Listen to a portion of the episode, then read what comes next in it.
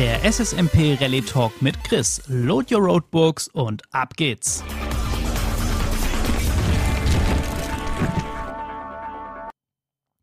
Ja, hallo, herzlich willkommen. Schön, dass ihr wieder dabei seid bei eurem Rallye-Podcast rund um das Thema Zweirad-Rallye. Ja, und Freunde, wir haben jede, jede Menge zu besprechen. Denn zum einen war ich schon eine ganze Zeit lang nicht mehr hier on air für euch. Das wird sich jetzt aber wieder ändern, denn es ist viel passiert und ich würde sagen, wir schnacken hier gar nicht lang um einen heißen Brei rum, sondern wir gucken uns direkt mal an, was denn so los war die letzte Zeit. Da ist natürlich zum einen ganz vorne dabei die Abu Dhabi Desert Challenge. Die war vom 4.3. bis 10.3. Und ich weiß, das ist so ein bisschen der Running Gag geworden, dass ich irgendwie Desert Challenge und was weiß ich was für andere Rallye-Namen vertausche. Aber Leute, diesmal war es wirklich die Abu Dhabi Desert Challenge. Mal kurz auf die Facts. Die Rallye ging über eine gute Woche. Wir haben 1822 Kilometer insgesamt zurückgelegt, oder also die Teams natürlich. Und davon waren 1287 Kilometer gewertete Special. Die Stages waren da zwischen 290 und 460 Kilometer lang und es gab einen 16 Kilometer Prolog. Also schon mal deutlich kürzer und kompakter als das, was die Jungs sonst auf der Dakar ableisten müssen aber es war ein offizieller Filmlauf. Also hier gab es natürlich wichtige Weltmeisterschaftspunkte. Bevor wir uns einmal die Results und auch den aktuellen Stand angucken, was äh, wie es denn jetzt nach der Abu Dhabi Desert Challenge aussieht, wollen wir hier nochmal hervorheben. Franco Pico, ihr erinnert euch, der Mann, der, der Italiener, der seit äh, ja, Urzeiten im Rallye-Sport dabei ist, der schon weit über 20 Dakars gefahren ist und ein Alter von 65 ist er jetzt, glaube ich, erreicht hat der war da schon wieder dabei. Der war übrigens auch bei der Dakar dabei. Natürlich auf seiner Fantik mit Team. Also er fährt nicht mehr mal im Moto mit 65, haben wir glaube ich auch schon im Dakar FM Stream angesprochen mit Howie. Ich finde das total krass. Ne? Ich müsste wahrscheinlich irgendwie so ein halbes Jahr Urlaub machen nach der Dakar und der fährt einfach ein paar Monate später die, die nächste Rallye mit. Also das ist schon echt Hut, Hut ab und ich glaube, der Mann hat vor allem ein ganz, ganz besonderes Mindset und eine ganz, ganz große Liebe zu dem Sport, was wirklich was Besonderes ist. Ja, ansonsten gab es da noch neues. Der gute Ross Branch, eigentlich ein Yamaha-Pilot, der Kalahari Ferrari auch genannt, der ist jetzt ja ohne Cockpit gewesen eigentlich, denn Yamaha hat sich ja aus dem Sport zurückgezogen, kommen wir auch gleich nochmal dazu.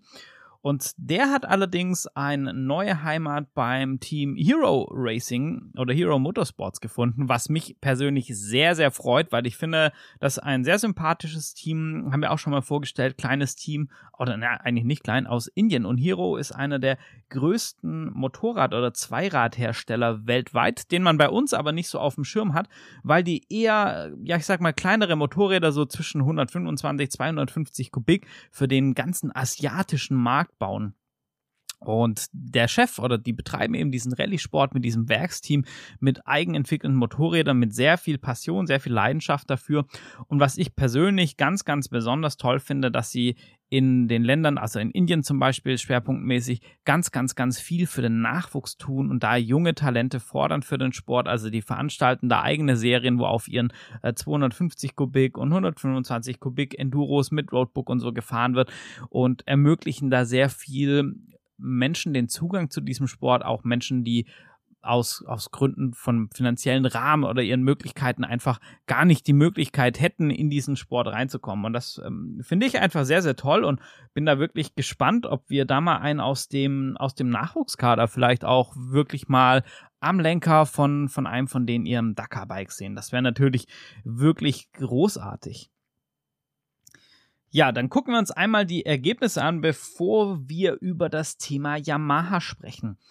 Und zwar gewonnen hat Sam Sunderland auf seiner Gasgas, hat dafür 25 Punkte eingeheimst und hat eine totale Zeit für die gewerteten Stages von 16 Stunden, 54 Minuten, 24 Sekunden gebraucht. Also Sam Sunderland, der will's wirklich wissen, der ist in einer Topform, die Dakar gewonnen, jetzt schon die zweite Rallye im Sack den Sieg und denke ich mal, das wird schon spannend. Der legt das sicherlich drauf an, wenn er da verletzungsfrei durchkommt, dass er da dieses Jahr dem Matze Waldner den Weltmeistertitel auch abluchsen kann. Auf der Platz 2, Ricky Brayback auf der Honda hat dafür 20 Punkte eingesagt, hat 3 Minuten 8 Sekunden Rückstand gehabt und 3 Minuten, ganz ehrlich, bei der Rallye, das ist nichts. Also das war auch wieder sehr, sehr spannend.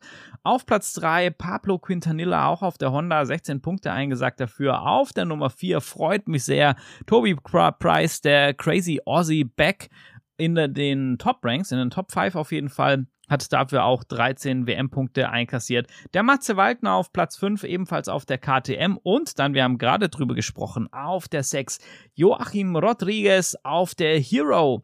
Also wir sehen auch schon, dass Hero sich in den letzten Jahren wahnsinnig stark entwickelt hat und einfach immer weiter in diesen Top-Bereich, also jetzt wirklich eine solide Top-10-Leistung abliefern kann und ich bin gespannt, wann wir den ersten Gesamtsieg von denen sehen. Würde ich mich sehr drüber freuen.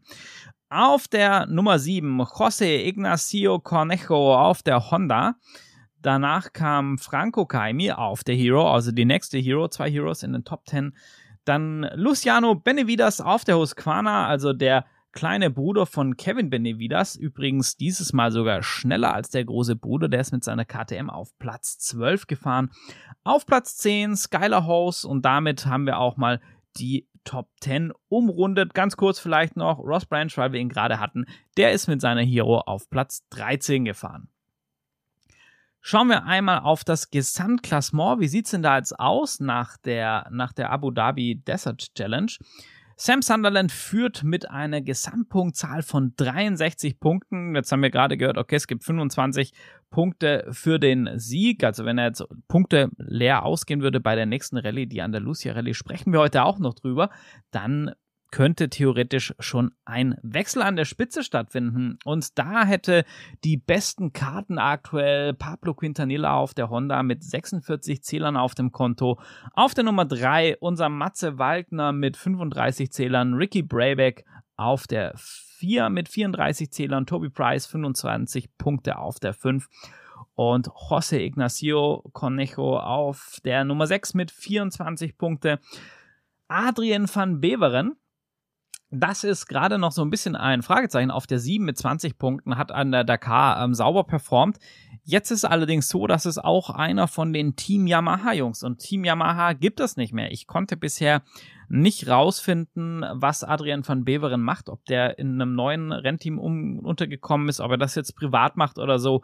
Das äh, ist gerade noch ein bisschen offen. Vielleicht wissen wir auf der Andalusia Rallye ein bisschen mehr. Mal gucken, ob er da fährt und wenn ja, in welchem Team er da vertreten sein wird. Auf der 8 dann Joachim Rodriguez auf der Hero mit 18 Punkten, also auch Hero in der Gesamtwertung auf einem soliden Platz 8 schon unterwegs. Auf der 9 ähm, Bang Bang Barida, Johan Barida Board auf der Honda mit 17 Zählern und dann die Top 10 wird von Luciano Benevidas auf der Husqvarna abgerundet. Ja, das bleibt auf jeden Fall spannend. Und ja, das einmal möchte ich jetzt ansprechen, das Team Yamaha. Jetzt habe ich schon so oft gesagt, Mensch, Yamaha hat nach der Dakar bekannt gegeben, dass sie nicht mehr in diesem Sport, also in dem Rallye-Bereich, in der FIM Rally World Championship mitfahren wird oder FIM Cross Country Rally World Championship, korrekt gesagt. Sie wollen sich lieber mit der T7 auf andere Rallyes konzentrieren. Ich denke mal, das hat den Grund, dass die T7 zumindest im Offroad-Bereich, den Straßensektor kann ich da schlecht beurteilen, aber im Offroad-Bereich gerade ein ja sehr beliebtes Bike und sicherlich das beliebteste Bike von Yamaha ist. Und sind wir ehrlich, so ein Rallye-Einsatz, umso natürlich sind wir da alle begeistert und fiebern damit und ist das ganz viel Spaß und Spannung für uns, aber letzten Endes ist es für die Hersteller natürlich ein Marketing-Thema, dass sie da mitfahren, dass sie diese immensen äh, Dimensionen an Geld auch da locker machen, um diesen Sport so voranzutreiben, auch auf dem Level zu treiben. Da kann man jetzt drüber diskutieren, ob das noch im Sinn des Sports ist und ob das gut ist und ob das vielleicht nicht alles viel zu drüber ist und so weiter. Das ähm, würde jetzt aber hier einfach den Rahmen sprengen und ich glaube, so richtig kommt man bei der bei der Diskussion auch nicht, äh, nicht zum Punkt. Auf jeden Fall hat Yamaha sich davon zurückgezogen und die sind jetzt mit ihrer T7 in der, natürlich in der World Raid Edition auch, die jetzt herausgekommen ist, die ja noch mehr auf diesen Rallye Adventure Rider, wo wirklich ernsthaft ins Gelände geht, abzielt. Und ja, da sind die unterwegs und versuchen natürlich jetzt da die Werbetrommel zu rühren. Die waren auch erfolgreich und haben die Tunis Rallye direkt damit gewonnen. Übrigens ist da unter anderem Manuel Lucchese, den kennt man vielleicht auch aus der einen oder anderen Dakar-Reportage. Der ist äh, eigentlich Malle Motorrider und mit Linden Posket verbandelt und so weiter und so fort. Kein ganz unbekannter, der ist als Teammanager da am Start. Gar nicht als Fahrer selber, sondern die Fahrer ist zum einen der Paul Tarres. Den kennt man ja schon aus den ganzen verrückten Video, der uns dann zum einen zeigt, äh, was mit so einem Bike überhaupt geht und äh, was wir alle nicht damit machen können. Und der nächste im Bunde, das ist nämlich auch gar kein Unbekannter, denn das ist Alessandro Boturi. Und Alessandro Boturi, den kennt man, der ist auch schon Dakar gefahren, der hat mehrfach das Afrika Eco Race gewonnen und ist ein, ja, ein alter Rallyehase. Und diese beiden sind da jetzt ziemlich schnell auf der T7 unterwegs. Die ist natürlich nochmal stark modifiziert, also auch nochmal deutlich stärker als die World Raid. Ist ein ziemlich cooles Bike geworden, wie ich finde. Und äh, ja, die sind da jetzt auf diversen Rallyes unterwegs, sind viel testen in Marokko und so, werden da denke ich mal, alles an größeren und spannenderen Veranstaltungen mitnehmen wo eben nicht die FIM oder nicht FIM Cross Country World Rally Championship dahinter steckt, weil da können sie einfach nicht mitfahren, weil wir die Kubikbegrenzung auf die 450 Kubik haben und da ist die Yamaha natürlich deutlich drüber. In eigentlich allen anderen Rallyes gibt es Klassen, speziell auch für diese Big Bikes oder können diese Big Bikes eben mitfahren und das ist natürlich auch noch den Vorteil hat, dass es deutlich günstiger ist, als diesen Dakar-Kram zu machen. Deshalb kann ich die Entscheidung von Yamaha nachvollziehen, auch wenn ich es persönlich sehr, sehr schade finde, dass sie nicht mehr in, in der Dakar Series dann, wenn man so will, mitfahren werden. Finde ich ein bisschen, wie gesagt, schade, bin ich ein bisschen traurig drüber. Aber ich kann das unter dem Schwerpunkt für Yamaha und unter dem Marktbearbeitungsaspekten und dem ganzen Gedöns, sei mal, durchaus nachvollziehen. Ja, dann schauen wir mal weiter. Wie geht's denn jetzt weiter im Kalender? Und zwar deshalb habe ich gesagt, ey, ich muss unbedingt diesen Podcast hier raushauen für euch. Denn es geht am 6.6. und das ist jetzt so, ich nehme am 15.5. auf, also in so roundabout drei Wochen, geht es schon los mit der Andalusia Rallye. Und die Andalusia Rallye, das ist so ein bisschen ein besonderes Ding, muss ich sagen, weil es ist die einzige Rallye, die in Europa stattfindet, die zu dieser Film Cross Country World Rally Championship dazugehört. Eigentlich wäre noch die Rallye Kasachstan dazwischen gewesen, aber aus bekannten Gründen möchte ich jetzt hier auch nicht weiter drauf eingehen, ist die natürlich abgesagt worden für dieses Jahr, vielleicht auch für immer, werden wir sehen. Also von dem her ist jetzt natürlich der nächste große Termin, die Andalusia Rallye in Spanien.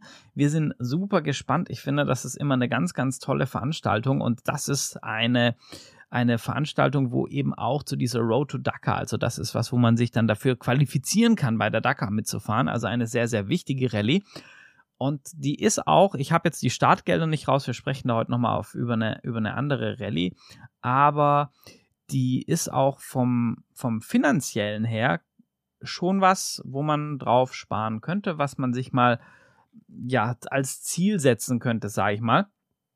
Und die findet eben in Spanien, in Andalusien statt und ist so ein richtiger Shakedown, wo die ganzen großen Namen sind da am Stand, am Start und äh, die sind da natürlich auch mit den großen Werkteams vertreten und halten da eine sehr, sehr spannende, sehr, sehr tolle Rallye ab. Das war übrigens die Rallye, wo äh, Lia Seins das erste Mal im Side-by-Side -Side mitgefahren ist, um da Erfahrung zu sammeln, um in diesen ja eher 4x4 oder in diesen vierrädrigen Bereich zu wechseln. Also auf jeden Fall super spannend. Ich freue mich darauf. Da wird es natürlich auch dann wieder jede Menge Infos hier dazu geben. Ja, ich habe dann noch gesagt, dass ich ganz gerne noch so ein bisschen den Rallye-Sport allgemein vorstellen möchte, was es denn sonst noch neben dieser Dakar World Series gibt. Und da muss ich schon einmal anteasern.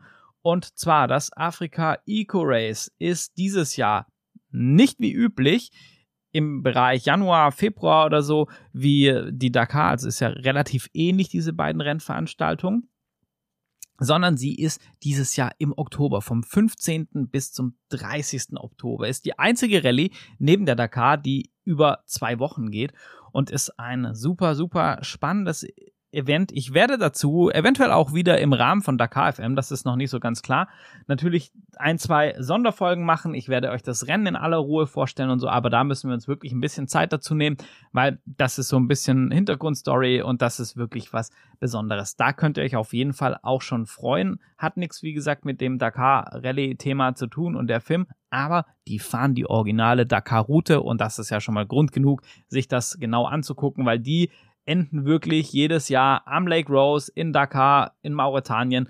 Und äh, ja, ist eine sehr, sehr spannende, absolut tolle Veranstaltung, über die wir auf jeden Fall sprechen müssen. Neben dem habe ich aber noch was. Und zwar, wenn ihr jetzt sagt, hey, Chris, ist ja schön, du redest über die Dakar und über die FIM und die World Rally Championship und so weiter und so fort. Aber ey, lass uns doch einfach mal darüber quatschen, was kann ich denn als ambitionierter Hobbyfahrer, als Amateurfahrer, was kann ich mir denn vielleicht für Ziele setzen? Was für Veranstaltungen gibt es denn neben diesen, neben diesen hochklassischen professionellen Veranstaltungen? Da gibt es Gott sei Dank jede Menge. Da will ich euch ja auch immer was vorstellen. Und dieses Mal habe ich die Phoenix Rally am Start für euch. Und das ist eine ziemlich coole Nummer, eine sehr, sehr coole Veranstaltung. Denn die Rallye ist von dem gleichen Veranstalter, von dem RBE-Partner-Organisation, ähm, wo der auch äh, die, äh, jetzt hänge ich gerade im Kopf hier, verdammt nochmal, die Rallye Breslau, Mensch, Freunde, der die Rallye Breslau or äh, organisiert und die ist dafür bekannt, dass sie mit eine der besten Orgas hat überhaupt, gerade so in dem, ja, sag ich mal, nicht böse gemeint, in dem Amateurbereich. Und deshalb kann man sich darauf schon mal verlassen, dass hier RBE Sports auf jeden Fall wieder ein super Event auf die Beine gestellt hat. Aber gucken wir uns mal die Rahmenbedingungen an. Das Ganze findet in Tunesien statt und wir fahren da von Nordafrika aus in die Sahara. Das ist natürlich schon mal so ein Punkt. Also man hat da alles, was so eine klassische große Rallye haben muss. Also sprich, wir haben Dünen, wir haben Wüste, wir haben Geröllfelder, wir haben ein ganz anderes kulturelles Umfeld, wir haben diese bizarren Landschaften und natürlich auch in den Städten und so, wo man dann unterwegs ist, wie gesagt, eine komplett andere Kultur, andere Architektur, so dass man wirklich in dieses Abenteuer Rallye außerhalb Europas eintauchen kann. Und äh, das Coole ist, dass diese Rallye durchaus bezahlbar ist. Es gibt insgesamt 2000 Kilometer zu fahren oder eben bei dieser Ausgabe. Es ist dabei im Package, also es gibt ein großes Paket. Man hat sieben Fahrtage anstatt nur sechs. Im Übernachtungspaket, was auch im Preis inkludiert ist, sind äh, zehn Nächte Unterbringung in Hotels oder eben in speziellen Biwaks im Bereich von der äh, Rallye-Veranstaltung. Dann, was übrigens auch besonders ist, weil ganz oft sind diese Hotels, wo man braucht, also bei der Anreise, und dann muss man ja die Technical Checks machen, also das Scrutineering und diese ganzen, ähm, ja, äh, Einschreibe, Geschichten und solche äh, Sachen. Das ist ganz oft, dass man das nämlich noch selber bezahlen muss und die haben das direkt im Paket mit dabei. Es ist natürlich Getränke, es ist Catering dabei, also Frühstück, Abendessen und so weiter. Es sind die Rentals, also die ähm, Servicegebühren für die ganzen ähm, Tracking-Devices und das SOS. System für das Motorrad dabei. Sie haben eine große Flotte mit Bergefahrzeugen, also 4x4 Trucks und so. Sie haben zwei Helikopters dabei und ein äh, Flugzeug, mit dem man auch nochmal speziell evakuiert werden kann. Im Falle des Falles hoffen wir natürlich, dass die nicht zum Einsatz kommen und die Hubschrauber nur dazu da sind, schöne Bilder zu machen. Natürlich gibt es ein äh, ja, offiziell, äh, offizielles Medical Team. Ohne sowas könnte man eine Veranstaltung natürlich gar nicht machen. Äh, die haben die Fuel Points, äh, da, das ist auch cool. Da organisieren die bei den Refueling Points den Sprit. Das ist auch nicht bei jeder Rallye so im Amateurbereich. Oft muss man da selber gucken, wo ist eine Tankstelle und dann äh, tanken gehen. Gut, äh, Roadbook, Media Coverage und solche Geschichten. Das denke ich mal, das ist Standard. So, jetzt ist aber die Frage, hey, was kostet denn der Spaß?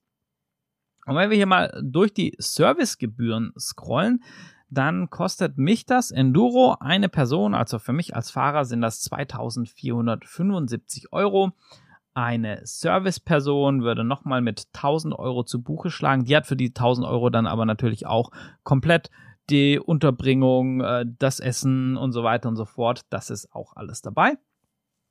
Und ein Service Car oder ein Service Van Camper, das würde nochmal 150 Euro on top kosten. Also sprich, ich sage, ich plus ein Mechaniker mit meinem Bus, wir fahren darunter und machen dieses Ding, dann wären wir bei 3600 Euro mal ganz grob. Ja, das ist eine Stange Geld. Definitiv. Das äh, ist nicht zu unterschätzen. Das liegt natürlich immer so im eigenen Möglichkeiten, im eigenen Budget, wie viel das jetzt ist. Es gibt natürlich Urlaube, die sind wesentlich teurer, aber was ich damit sagen will, es ist ein Betrag, denke ich mal, auf den man sparen kann, wo man den man, der ist machbar, ne? Das ist nicht so eine Schwelle wie, wenn du weißt, okay, die Dakar, die kostet irgendwie 15.000 Euro nur Startgeld und ich muss davor noch mindestens so eine Rallye gefahren sein, die irgendwie auch nochmal das gleiche kostet und ich brauche da mindestens so ein Motorrad dafür und so weiter und so fort, weil bei diesen Rallyes sind wir natürlich auch im Bereich der Motorräder in einer anderen Sparte unterwegs, wo du sagen kannst, dann musst du nicht mit einem neuen Motorrad fahren. Bei der Dakar sagen ganz viele, ey, boah, also entweder ist das komplett general überholt alles oder du kommst einfach nicht an und das ist halt bei so einer Rallye einfach ein bisschen anders. Was dazu noch kommt, muss man wissen, ähm, die, die Fuel, also die, das Benzin muss man natürlich noch bezahlen, die äh, Flüge und äh, eventuell die Fähre für das Auto oder so. Das kommt noch on top. Und die haben auch, muss man wissen, eine Discovery Class. Da kostet die Enduro dann 2075. Discovery heißt, du hast das komplette Paket Wüstenabenteuer und so weiter und so fort. Du fährst mit in diese Rallye auf eigenen Strecken, natürlich nicht in den gewerteten Etappen und hast einfach dieses Biwak-Feeling und kannst da zum Beispiel auch ganz entspannt, vielleicht mit einer Großenduro, die Wüste erleben in so einem coolen Rallye-Ambiente. Genau. Wie gesagt nochmal, ich will nicht sagen, das ist billig, das ist ein Schnapper, kann sich jeder leisten und so weiter und so fort. Aber ich sage, das ist ein, ein Traum. Und wenn man sagt, man möchte, dass der große Traum ist, mal so ein Dakar-Feeling zu erleben. Ich möchte in der Wüste eine Rallye fahren und so. Aber ähm, das andere ist halt einfach wirklich das Big Game. Das ist auch die Frage, ob, ob man das wirklich will. Und dann sage ich, das ist eine coole Option, wo du ganz, ganz nah an dieses Feeling, an diese, an diese Erfahrung auch rankommst und wo eben vom Budget her machbar ist einfach. Man kann darauf hinarbeiten. Das will ich damit sagen. Mit sehr vielen Worten. Eine Sache muss ich noch loswerden und warum die Phoenix Rallye hier auch so ein bisschen auf der, auf der To-Do-List heute steht. Und zwar haben die einen besonderen Stop gehabt bei der Stage. Ich weiß nicht, ich glaube, es war Stage 3. Und zwar haben sie bei den Kulissen, wo Star Wars gedreht wurde, angehalten. Leute, wie geil ist das denn? Ich selber, ich bin schon so ein bisschen Star Wars Fan, Star Wars Nerd, wie man auch immer das nennen will. Und die haben da einen Checkpoint gehabt und da gab es ganz, ganz viele Bilder auf Social Media. Facebook sind die relativ aktiv. Also guckt auch mal Phoenix Rally auf Facebook, findet ihr sehr, sehr viel darüber. Ich hau das Ganze euch natürlich auch nochmal in die Show Notes rein. Und da seht ihr richtig coole Bilder. Da haben sich die Checkpoints dann irgendwie einen Darth Vader Helm aufgesetzt. Also die, ähm, die Organisatoren oder die Helfer, wo da den Checkpoint gemacht haben, äh, Star Wars Kram angezogen und ganz, ganz viele Bilder, wo das Rallye Bike irgendwie hier vor der äh, vor der, dieser Feuchtfarm steht, wo Luke aufgewachsen ist und solche Geschichten. Also total cool. Mich, mir hat's total gefallen. Das wäre für mich schon ein Grund, da mitzufahren, um mein, mein Moped irgendwie in so eine Star Wars Kulisse zu stellen und ein Foto zu machen in der Rallye. Ey, wie nice ist das denn? Also, fand ich sehr, sehr cool. Was gibt's denn sonst noch zu sagen? Ja, ähm, ich wäre eigentlich jetzt schon von einem Roadbook-Training wieder da. Da hat allerdings das böse C ziemlich dazwischen gehauen. Das nervt natürlich. Jetzt ist das an einem Wochenende, wo ich leider nicht kann. Deshalb, ähm, ja, mal gucken, wie es da weitergeht. Aber was sehr positiv ist, also ich bin ja selber auch noch am Roadbooks bauen, um da mal mit anzufangen zu üben. Einfach selber. Ja, und dann einfach mal gucken, ob ich noch ein Training mache oder ob ich das irgendwie so im, ja, Selbststudium mir erarbeiten kann. Aber der, der Punkt ist, was ziemlich cool ist, ich habe jetzt eine Roadbook-Lösung gefunden für die Beta. Ich habe da ganz lang rumgesucht und war dann zuerst beim Hersteller MST aus Italien. Das hat mir schon ganz gut gefallen, aber war halt auch mit, ja, boah, waren glaube ich irgendwie fast 2000 Euro dann für einen Light Tower. Also der war zwar rahmenfest schon und war verschraubt und war auch echt cool von der Position und allem, aber halt eine ganz schöne Stange Geld. Und von Twalcom habe ich jetzt äh, ein ziemlich cooles Light Setup gefunden. Das ist aller ja, ist so ein Kompromiss ein bisschen, ne? Das ist äh, schon an, an der Gabelbrücke mit montiert. Also es ist nicht komplett an Rahmen. Man hat natürlich das Gewicht von den Navigationsaufbauten dann mit auf der Gabel vorne und dreht das so mit ein, was ich ja eigentlich nicht wollte. Aber man ist damit irgendwie äh, roughly 600 Euro oder so dabei und hat halt wirklich eine komplette Lösung, die, was ich so rausgelesen habe und von der Optik, wo ich mir vorstellen kann, dass die echt gut funktioniert, gerade auch so für diesen Amateurbereich. Und von der Positionierung haben die es geschafft, das Roadbook trotzdem relativ weit nach vorne zu bringen. Also, dass es von der Positionierung sehr, sehr ähnlich ist wie ein Roadbook mit einem mit einem rahmenfesten Montagesatz. Und das finde ich schon wieder sehr sympathisch. Und das ist gerade so das Ding, wo ich sage, ja, das wird wohl an die Beta kommen, weil die Jungs von Falcom waren so freundlich und haben das Ding auch direkt für Beta, KTM, glaube ich, und so weiter und so fort gebaut. Also das ist auch eine Plug-and-Play-Lösung. Ich hatte da überlegt, mir selber was zu konstruieren. Aber ich muss euch sagen, ganz ehrlich, da gehe ich lieber fahren, weil das ist so viel Aufwand, so viel Arbeit. Und äh, ja, das ist schon ein bisschen, bisschen speziell. Und was gibt's sonst noch? Ach so, ja, ey, richtig geil. Ich habe mir einen Rallye-Anzug bestellt. Darüber habe ich auch schon ausführlich in der letzten Folge Gear Up in unserem Schwester-Podcast, dem Liebenbergcast, da schicken wir mal viel Liebe und Grüße direkt rüber, gesprochen. Aber dazu, wenn der da ist, ich denke mal, er sollte in den nächsten Tagen verschickt werden, werde ich natürlich auch hier an Ort und Stelle nochmal in diesem würdigen Rahmen des Rallye Talks berichten und euch meine ersten Eindrücke erzählen und welcher Partner dahinter steckt und wie es damit jetzt weitergeht und wo man vielleicht sowas dann auch noch beziehen könnte, wer da Interesse hat. An dieser Stelle würde ich mal sagen, haben wir das ganze Rallye-Geschehen mal wieder gut aufgearbeitet, alles umrundet, alles abgedatet und würde ich vorschlagen, wir hören uns zur Andalusia Rallye auf jeden Fall wieder, spätestens nach der Andalusia Rallye.